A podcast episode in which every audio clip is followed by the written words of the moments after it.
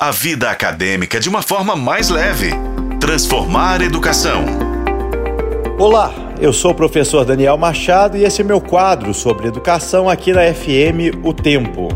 A participação de hoje veio do nosso ouvinte João Lucas e ele fala o seguinte: Até hoje não sei o cateto da hipotenusa da minha vida.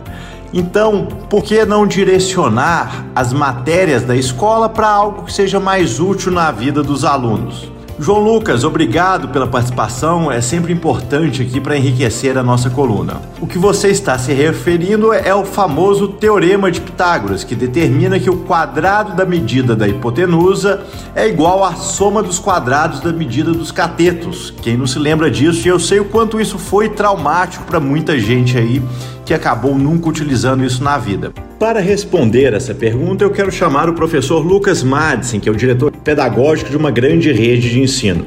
A pergunta em si é uma inquietação de toda a nossa sociedade. Ao perguntar sobre o uso da hipotenusa, o João está fazendo uma provocação maior. Até que ponto o que aprendemos na escola tem uso no dia a dia?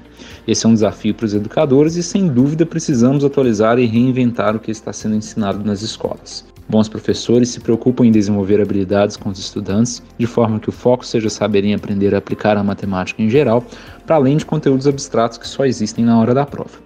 Apesar disso, podemos pensar que nem tudo que aprendemos terá importância imediata. Um estudante que aprende a letra A pode não entender qual é a importância disso. Contudo, um leitor proficiente hoje sabe que não pode entender o português se não tiver aprendido as vogais que fazem parte de nossa língua. Assim, pode ser que você não tenha utilizado ainda esse conhecimento e talvez nem nunca venha a utilizar.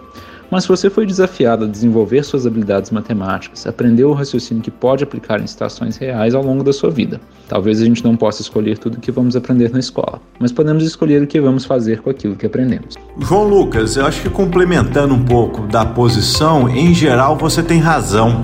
O ensino médio no Brasil é considerado muito teórico e pouco prático o que pode tornar para os jovens aplicar o que eles aprendem na escola em quase impossível em situação de mundo real. Além disso, o currículo pode ser considerado desatualizado porque não reflete as mudanças que estão ocorrendo na sociedade e no mercado de trabalho. Por outro lado, há quem defenda que o ensino médio brasileiro tem uma base sólida em relação a matérias como português, matemática e ciências e que isso é importante para que os jovens possam desenvolver habilidades básicas e essenciais na vida. A minha solução, o novo ensino médio brasileiro, que traz algumas vantagens e a mais importante delas é a flexibilização do currículo.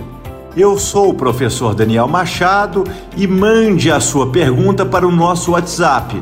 Vamos responder aqui na Rádio FM O Tempo.